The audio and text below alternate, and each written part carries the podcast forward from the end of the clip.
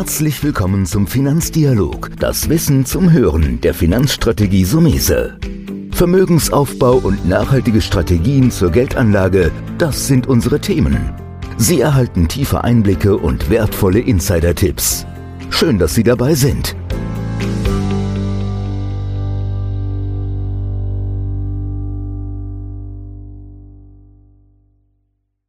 Heute bei mir im Podcast Peter Steinfurt, Chefredakteur von Oldtimer Markt. Ein besonderes Thema, wie der Name des Magazins auch schon sagt, Oldtimer. Herzlichen Dank, Herr Steinfurt, dass Sie sich die Zeit nehmen, sich mit mir mal auszutauschen. Ja, gerne. Ähm, wir hatten gerade vor einiger Zeit schon mal gesprochen. Sie haben ja aktiv jetzt wieder zwei Magazine rausgebracht, dazu gleich ein bisschen mehr. Oldtimer als Geldanlage ist ja heute das Thema. Wie ist das überhaupt interessant oder wie sieht das ein Profi wie Sie? Naja, sagen wir mal so, ähm, die Geldanlage Oldtimer ist immer interessanter geworden mit dem Faktor, dass ähm, man weg wollte vom Geld. Also weil man einfach festgestellt hat, okay, es gibt kaum noch Zinsen und so weiter, das Thema kennen Sie.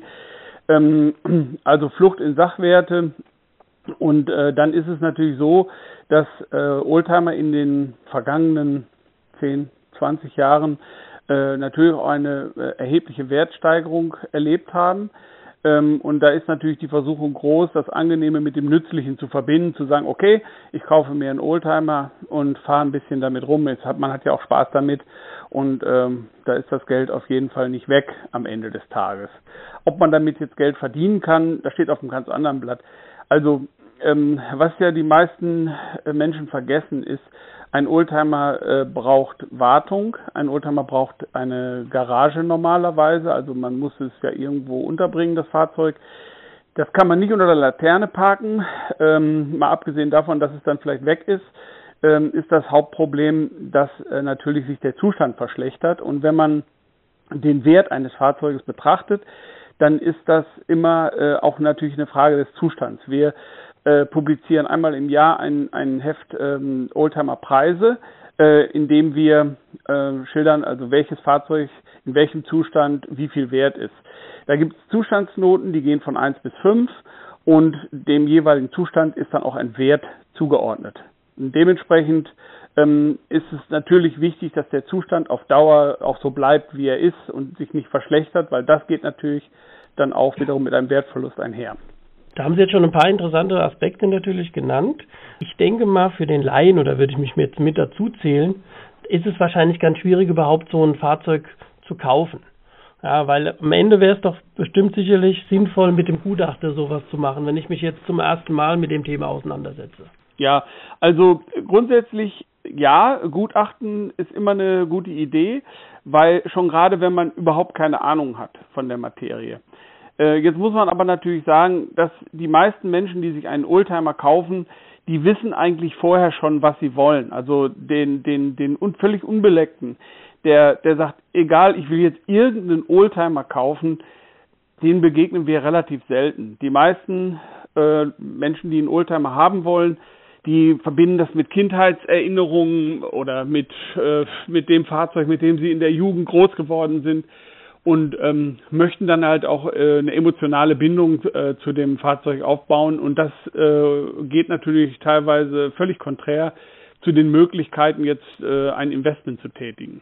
Also ist eine Affinität einfach da, die in der Vergangenheit so ein bisschen liegt. Jetzt ist es natürlich so, jetzt interessiere ich mich für ein Fahrzeug. Wo kann ich denn ein Fahrzeug finden?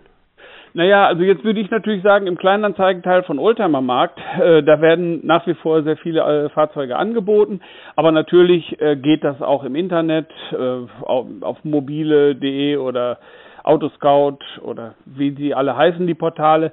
Das Problem ist natürlich immer, gerade für den Laien, die Spreu vom Weizen zu trennen, also zu, zu erkennen, äh, ist das jetzt äh, eine geschminkte Leiche, die mir da angeboten wird, oder ist das ein wirklich gutes Auto? Und dafür braucht man entweder den Sachverstand oder einen Gutachter. Was, was wir aber auch immer wieder empfehlen, ist der Kontakt zu einem Oldtimer Club. Da kann man sich melden und sagen, hier, ich interessiere mich für so ein Auto äh, und äh, habt ihr nicht jemanden, äh, der mich begleiten kann? Ja, das ist natürlich auch so, Äh, diese Clubs äh, arbeiten natürlich äh, mit Vorliebe für ihre eigenen Mitglieder. Das heißt, wenn da jemand von draußen kommt, naja, da ist die Begeisterung dann nicht so groß, äh, jetzt für jemand Außenstehenden was zu machen. Aber wenn man jetzt sagt, komm, äh, wir fahren da zusammen hin, lade dich zum Essen ein oder so, irgendwie muss es ja auch ein bisschen attraktiv werden. Äh, besser, das, äh, besser man nimmt so jemanden mit als ein Gutachter, möchte ich fast sagen, weil diese, diese Markenspezialisten, es gibt auch Clubs, die haben Typreferenten für einzelne Fahrzeugtypen, diese, ähm, diese Leute stecken einfach noch mehr drin als ein Gutachter. Oh, das ist ein super wichtiger Hinweis. Leuchtet mir auch ein dass man sich vielleicht dann auch, wie den Prozess haben Sie angesprochen, wenn ich mich dann für ein Modell entschieden habe und einen spezifischen Club finden kann, ähm, das ist äh, sehr reizvoll. Da kommen wir an den Punkt, jetzt sagen wir, ich habe ein Fahrzeug gefunden, ich habe einen Gutachter dabei oder in dem Fall aus dem Oldtimer Club jemand. Wie ist das mit der Preisgestaltung? Das ist natürlich wahrscheinlich das heikelste Thema, was so ein Fahrzeug am Ende natürlich wert ist.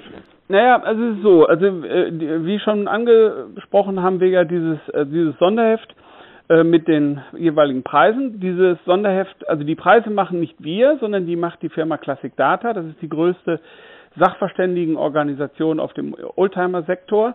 Und ähm, die machen Marktbeobachtungen und in diesen, aus diesen Marktbeobachtungen hervorgehen dann diese Preislisten. Der eigentliche, die eigentliche Diskrepanz beim Kauf besteht immer darin, dass der Verkäufer der festen Überzeugung ist, er habe ein Zustand 2 Auto, während man dann äh, vor Ort feststellt, naja gut, das ist bestenfalls Zustand 3 oder 3 minus.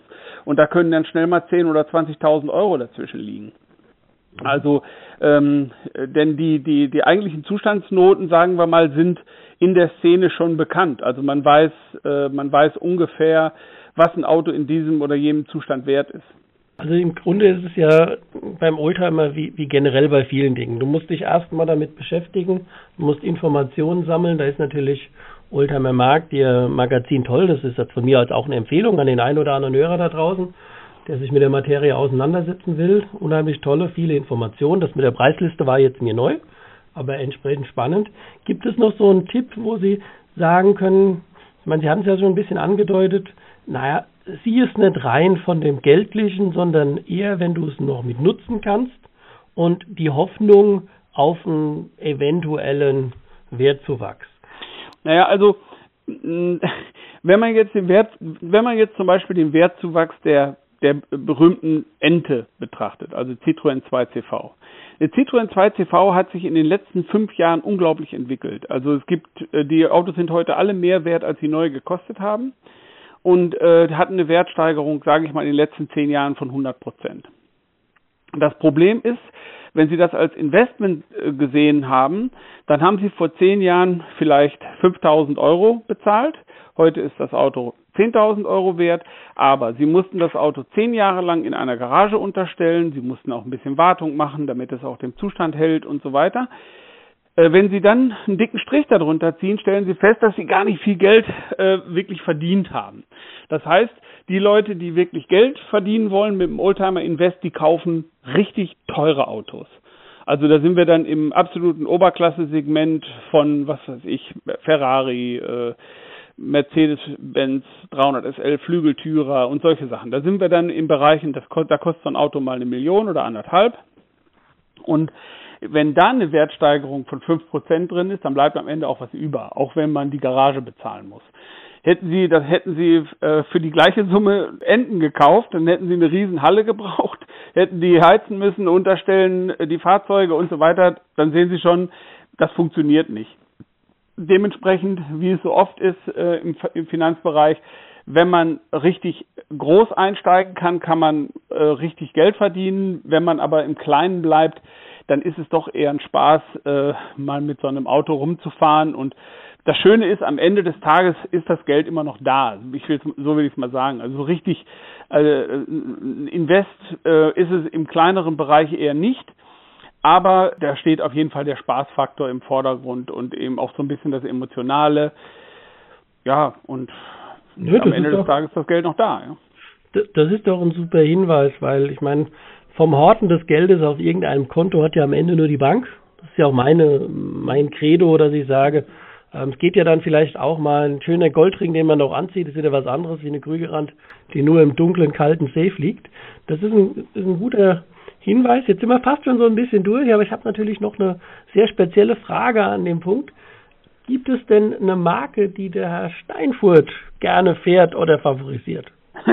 Also äh, da bin ich völlig untypisch, weil ich habe äh, ich habe einen 1933er MG, einen 1963er Saab, einen 1971er Fiat, einen 1972er Mercedes und äh, noch einen 1971er BMW Motorrad. Also das heißt völlig markenungebunden und das ist das ist in der Oldtimer-Szene eher selten. Also die, die Szene selbst ist eigentlich markenorientiert. Das heißt, der der in der Wolle gefärbte Opel-Fahrer oder der äh, Ford-Fahrer, der der was weiß ich Ford Unterwäsche trägt, ja, das ähm, das ist so das Typische in der Oldtimer-Szene, weil ja, man ist eben irgendwie von der Jugend so geprägt und dann rutscht man in so eine bestimmte Clubszene rein und hat sich da natürlich auch viel zu erzählen und so diese Marken, diese Wanderer zwischen den Marken sind relativ selten, aber das ist bei mir als Chefredakteur einer Oldtimer Zeitschrift natürlich auch wichtig, dass ich mich jetzt eben nicht zu irgendeiner Marke so besonders bekenne. Ja, abgesehen davon finde ich, wenn man mehrere Fahrzeuge hat, sollten die sich so weit wie möglich voneinander unterscheiden, das, weil sonst sitzt man irgendwie immer im selben Auto.